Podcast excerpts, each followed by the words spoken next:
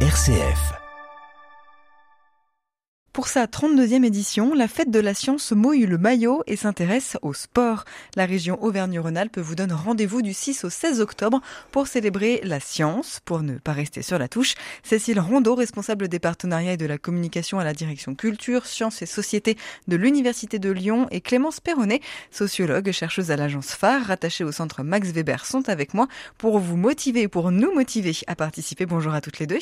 Bonjour. Bonjour. Cécile Rondeau, quelles sont d'après vous les trois bonnes raisons pour aller à la fête de la science du 6 au 16 octobre? Alors, il y en a plein de bonnes raisons. Je vais essayer d'en trouver trois. Vous avez parlé de la fête de la science en région Auvergne-Rhône-Alpes. Euh, et moi, je vais faire plus spécifiquement un focus sur le Rhône et la métropole de Lyon. C'est près de 300 animations qui sont proposées à la fois pour le scolaire et le grand public. Donc, la première grande raison, c'est que c'est ces 300 animations gratuites qui sont ouvertes à toutes et tous. Alors, quand on dit ouvert à toutes et tous, c'est que sur ces 300 animations, on propose à la fois des animations qui vont de 3 ans à adultes. Nous, on aime bien dire de 3 à 103 ans. La deuxième raison, c'est que sur ces 300 animations, on va vraiment en avoir pour euh, tous les goûts. Quand je dis tous les goûts, c'est que sur cette fête de la science, on va aborder des thématiques complètement différentes. On va parler écologie, on va parler neurosciences, cerveau, on va parler sport, on va parler histoire. On va vraiment s'intéresser à des sujets complètement différents. Et surtout, la spécificité de la fête de la science, c'est de proposer des formes d'animation complètement différentes. C'est-à-dire, je m'explique, il va y avoir des ateliers, des spectacles, des expositions, des conférences. C'est pas 300 conférences qu'on propose dans la fête de la science. J'ai un peu reparcouru le programme et je vais essayer de vous présenter quelques idées d'animation. Donc, par exemple, j'ai noté qu'il y a un jeu autour justement du cerveau pour essayer de comprendre les tours que peut jouer notre cerveau. Il peut y avoir un complètement différent, un atelier sur euh, les micro-organismes, euh, les bactéries, les levures, les virus, essayer de comprendre où ils sont au quotidien et essayer de comprendre comment ils se transmettent. Donc on voit déjà que c'est deux formats et deux thématiques différentes. Mais on peut avoir aussi des formats qui sont un peu développés dans ces dernières années. Ce sont des escape games. Et là, il y a un escape game qui a l'air bien sympa sur euh, la botanique où on doit se mettre dans la peau d'une exploratrice et une botaniste et on doit essayer de trouver la plante miraculeuse qui va essayer de sauver la botaniste qui attrapait la malaria. Donc voilà, à côté du jeu, à côté de l'atelier, à côté des escape games. On a vraiment aussi forcément des conférences, des temps de rencontres, débats qui peut y avoir sur la pollution lumineuse, sur l'eau, sur l'histoire, peu importe. Ça montre bien qu'il y en a vraiment, encore une fois, pour tous les goûts. Donc là, j'en étais à ma deuxième raison. Et si j'arrive à ma troisième raison, c'est que hum, la fête de la science, ça permet à toutes les personnes qui viennent visiter la fête de la science de rencontrer des vrais scientifiques qui sortent de leur laboratoire de recherche, qui sortent de leur bureau et qui vont pouvoir échanger avec le public et qui sont ravis d'échanger avec le public, qui viennent pour ça. Et donc, dans la fête de la science, on peut avoir euh, des cancérologues, des neurologues, euh, des historiens, des géographes, euh, je ne sais quoi. Je pense que je vais m'arrêter là sur les trois bonnes raisons. Clémence Perronnet, vous, vous êtes sociologue, vous vous intéressez aux rapports qu'ont les publics vis-à-vis des sciences. Quel regard est-ce que vous portez, vous, sur cette démarche? La fête de la science, c'est un moment euh, qui est important parce qu'il y a vraiment cette volonté de diversifier les publics des sciences et puis, euh, comme on vient de le dire, d'ouvrir le plus possible les sciences. Et ça, c'est très important parce que quand on fait la sociologie des publics, des sciences et puis des personnes qui participent aux sciences, bah en fait, on se rend compte qu'on n'est pas euh, toutes et tous égaux devant les sciences.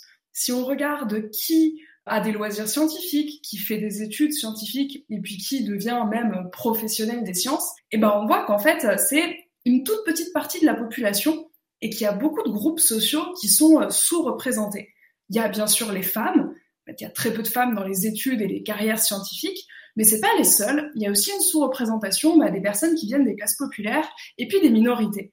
Pour vous donner un petit exemple, euh, pour euh, les filles et pour les classes populaires par exemple, actuellement à l'université, dans les filières scientifiques, dans les études de maths, de physique, d'astronomie, etc., il y a moins de 30% de filles. Au mieux, il y en a où il y en a même moins de 15%, comme euh, en mathématiques fondamentales par exemple. En fait, ce qui se passe entre le lycée et l'université, c'est qu'on perd une fille sur deux chez celles qui faisaient des options scientifiques. Et si on regarde bah, les jeunes issus des classes populaires, c'est même pire, puisqu'il euh, n'y a plus que moins de 20% en fait, de jeunes issus des classes populaires, dont les parents viennent de milieux modestes, dans les études scientifiques. Et pareil, si on regarde entre le lycée et l'université, bah, on perd les deux tiers des jeunes des classes populaires qui étudiaient les sciences.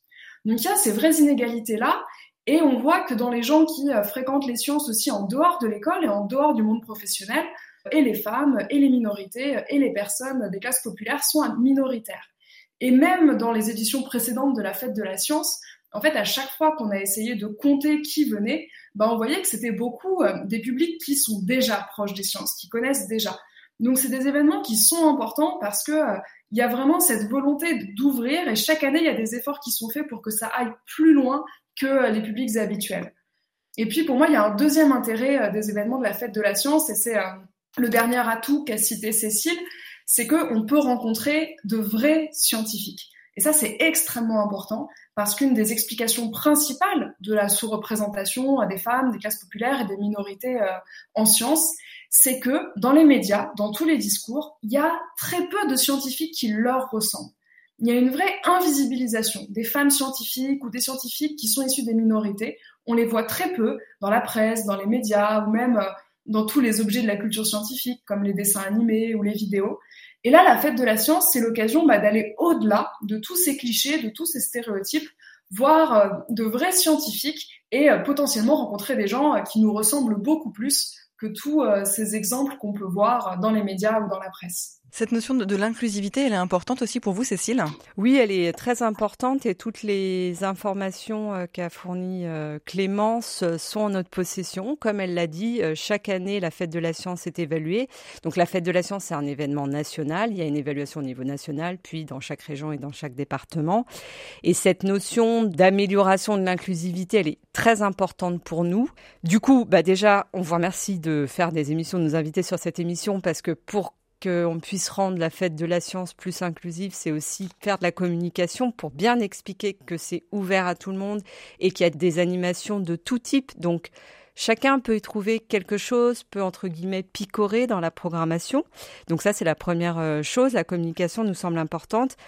Et la deuxième chose, c'est que hum, on continuera d'année en année à s'améliorer, mais l'inclusivité, nous, on la trouve aussi, cette ouverture des publics qui participent, on la trouve aussi via les scolaires, puisque via les scolaires, du coup, là, on touche tout le monde.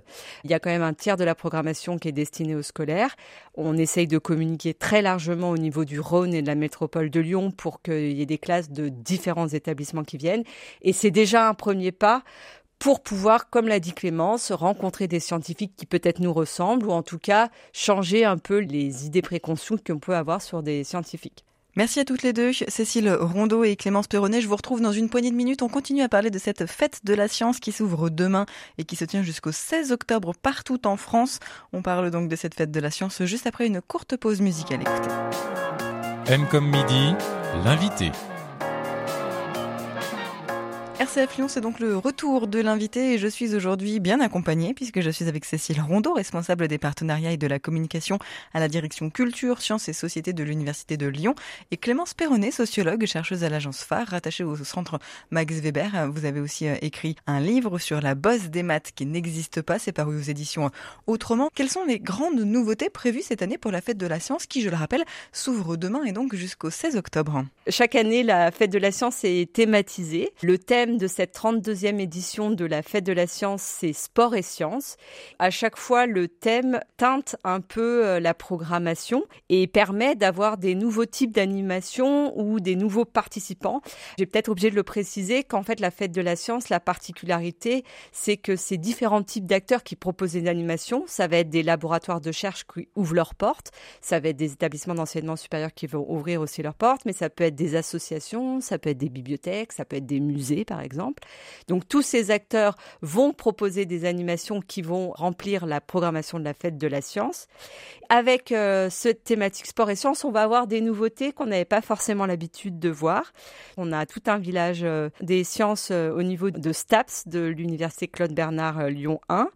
Et donc il va y avoir à la fois des, par exemple, des quiz sur le lien entre la pratique sportive et la santé, parce qu'on pense peut-être tout savoir, mais il y a peut-être des choses qu'on ignore. Il peut y avoir des jeux, des ateliers autour du pied. Il y a toute une programmation de la bibliothèque universitaire Lyon 1 sur justement le pied, comment les appuis, comment ça fonctionne, l'anatomie du pied, comment les chaussures on peut déformer, ou je vais pas tout dévoiler là. Hein. Il y a une teinte particulière parce que c'est sport et sciences. Il y a une particularité chaque année, on a des ambassadeurs, ambassadrices pour cette fête de la science. Cette année, euh, du coup, l'ambassadrice, c'est Cécile Autogali Mazzacavallo, qui est euh, maîtresse de conférence à l'université Claude Bernard Lyon 1 qui est spécialiste à la fois de l'histoire du sport et des études sur le genre. Je laisserai Clémence en parler parce qu'elle en parlera beaucoup mieux que moi, mais c'est sûr qu'elle donne une teinte particulière à cette édition de Fête de la Science. Peut-être qu'il faut noter, c'est que depuis deux, trois années, il y a dans la programmation Fête de la Science de plus en plus de places qui sont faites pour les sciences humaines et sociales. Ça va être de l'histoire, de l'archéologie, de la géographie, peu importe. Mais c'est vrai qu'on imagine, euh, quand on va parler de sciences, même dans les collèges et dans les lycées, il y a souvent que les profs de SVT, de physique, de maths qui se sentent concernés. Et la fête de la science, c'est très important, c'est vraiment la fête de toutes les sciences. Et donc nous, on accueille avec grand plaisir le fait euh, qu'il y ait ces activités de sciences humaines et sociales. Il y a tout un village des sciences humaines et sociales qui se tiendra à l'Université Lumière Lyon 2 avec des activités sur la Grèce antique, euh, des choses autour du langage, sur la sociologie du football. La programmation de la fête de la science est sur le site Pop Science de l'Université de Lyon. Mais voilà, je dirais les deux grandes nouveautés, c'est le thème sport et sciences avec cette ambassadrice et la prolongation de la nouveauté, plutôt, c'est euh, une grande place aux sciences humaines et sociales. Ce sont des nouveautés qui sont très importantes. Le choix de l'ambassadrice, surtout, d'avoir choisi euh, Cécile euh, Autogali Mazzacavallo, c'est important non seulement parce que c'est une femme scientifique, et on en voit trop peu, mais aussi parce que bah, c'est une scientifique sociale, parce qu'elle est historienne et que bah, elle travaille sur euh, l'égalité d'accès au sport et l'égalité de traitement et de reconnaissance des femmes dans le mouvement sportif. Donc c'était important qu'elle soit là pour représenter euh, et euh, les femmes en sciences et finalement aussi les femmes dans le sport. Et puis elle est aussi la fondatrice d'un parcours de master qui est vraiment inédit à Lyon et en France. Enfin c'est un parcours d'études de genre appliqué au sport. Donc ça, c'est un message qui est très fort parce que bah, ça, ça, décale le regard et ça va dans le sens de ce qu'on disait tout à l'heure, qui est d'encourager la présence d'une plus grande diversité de personnes et dans le sport et dans les sciences. Et puis là, ça marque symboliquement aussi quelque chose d'avoir une historienne en tant qu'ambassadrice de la fête des sciences, parce qu'effectivement, bah, ça remet les sciences humaines et sociales au cœur des questions scientifiques et des enjeux scientifiques. Et c'est vrai que c'est souvent un manque. Souvent, quand on dit sciences, bah, c'est uniquement les sciences formelles et euh, les sciences de la matière, comme la physique, et puis les sciences de la vie. Les sciences humaines et sociales, comme la sociologie, l'anthropologie, l'histoire ou la psychologie, elles passent un petit peu derrière, et euh, comme si c'était pas vraiment des disciplines scientifiques. Donc mettre l'accent dessus, c'est important. Et ça nous rappelle bah, à quel point on a besoin des deux, on a besoin de l'ensemble des disciplines scientifiques pour relever euh, tous les défis qui se présentent à nous.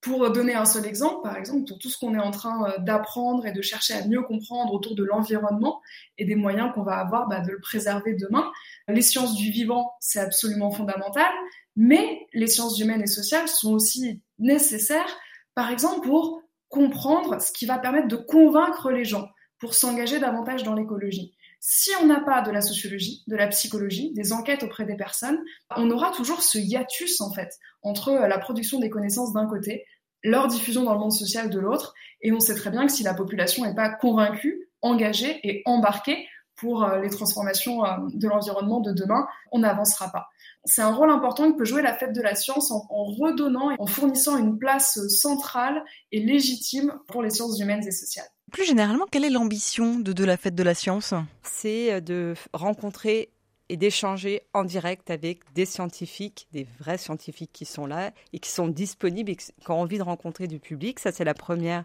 je dirais, grande ambition.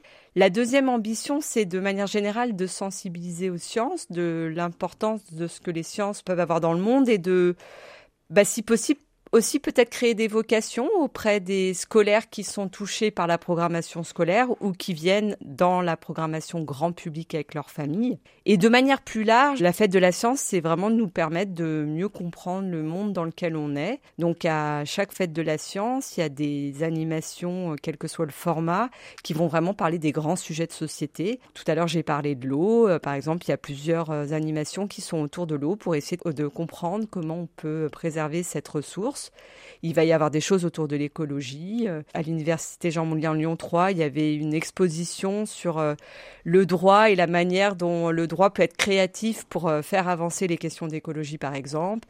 Il y a un spectacle, parce y a aussi des spectacles dans la fête de la science qui va être autour des lucioles pour faire prendre conscience des questions de pollution lumineuse.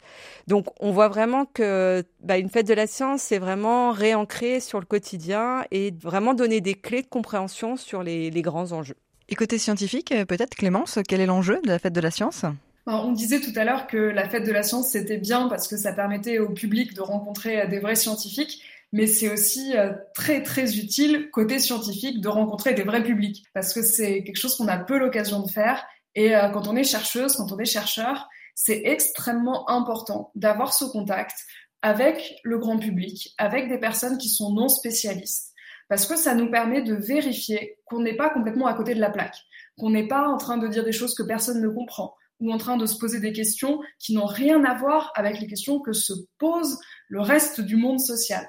Donc c'est quelque chose qui est très enrichissant pour nous. C'est un rappel à l'ordre de ce à quoi doivent servir les sciences, qu'elles sont pas là juste euh, pour rester dans le milieu universitaire ou pour rester dans les hautes sphères. Elles doivent aller vers le public et être au service du public. Donc pour les chercheurs et les chercheuses, c'est un moment important que de s'engager dans la fête de la science et d'aller euh, au contact de toutes et tous. La fête de la science, c'est donc à partir de demain et jusqu'au 16 octobre partout en France. Merci beaucoup Cécile Rondeau, responsable donc des partenariats et de la communication à la direction culture, sciences et société de l'Université de Lyon et Clémence Perronnet, sociologue, chercheuse à l'agence phare rattachée au centre Max Weber.